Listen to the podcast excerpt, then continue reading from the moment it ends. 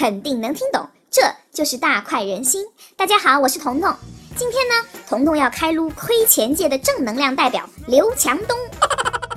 在节目开始之前，我想请大家思考一个问题：京东这家公司的产品究竟是什么？你不用马上回答，我们带着这个问题开始今天的节目。刘强东一直是我干爹马云嘲笑的对象，有事儿没事儿就要在公开场合提醒大家，京东还在亏钱呢，你们不要忘了啊！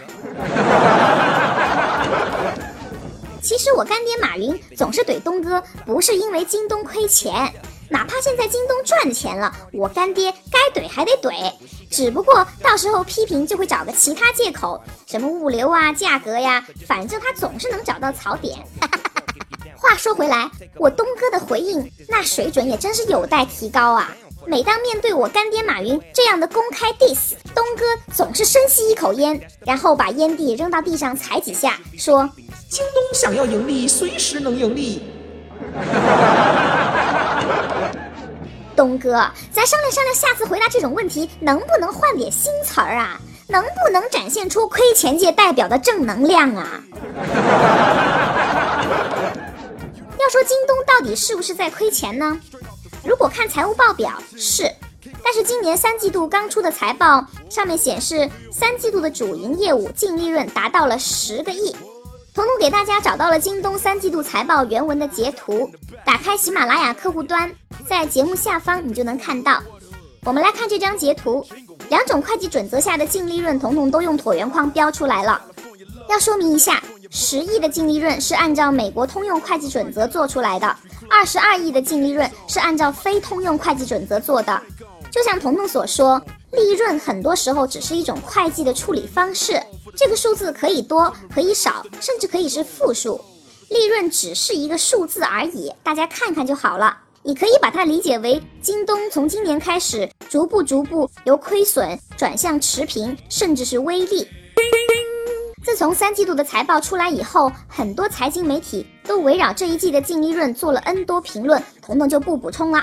我想说的也不是京东的利润，请大家回想一下节目开头我提出的问题：京东的产品到底是什么？你可以说京东是一家 B to C 的直营电商，它卖各种各样的产品，以卖正品著称。京东的物流牛逼的不要不要的，这些都没错。但是，彤彤认为，对于我大东哥来说，京东真正的产品是它的股价。京东卖正品的形象，京东退款秒到账，京东物流神速，京东不断扩大的规模，这些都是为股价服务的。利润这种毫无说服力的指标，真不是上市公司的首要任务。恰恰相反，为了规模和未来的想象空间。华尔街的大佬真的不 care 利润，好吧啦？从京东一四年上市到现在，股价一路从二十美元稳步增长到今天的四十美元。哇亲们，我东哥才是真正的聪明人，人家股票这么值钱，还要啥自行车？我东哥还创造了一个新潮的词汇，叫战略性亏损。战略性亏损，战略性亏损。你不得不佩服汉语的博大精深啊！明明在亏钱，说成战略性亏损，这亏钱的股东马上就显得运筹帷幄、决胜千里、风华正茂、挥斥方遒，有木有？其实啊，这点上美国人和中国人都一个尿性。我东哥发明了战略性亏损，美国人也发明了一个类似的词儿 pre-revenue。其实 pre-revenue 的风险高多了，它指的是那种估值几十亿美金的创业公司，一分钱收入没有，只专注于所谓的获取用户和企业成长什么的，巴拉巴拉巴拉。美国这种 pre-revenue 的公司多了去了，靠不靠谱？今天不评论。不管是我东哥的战略性亏损，还是美国人发明的 pre-revenue。他们表达的价值观是一样的。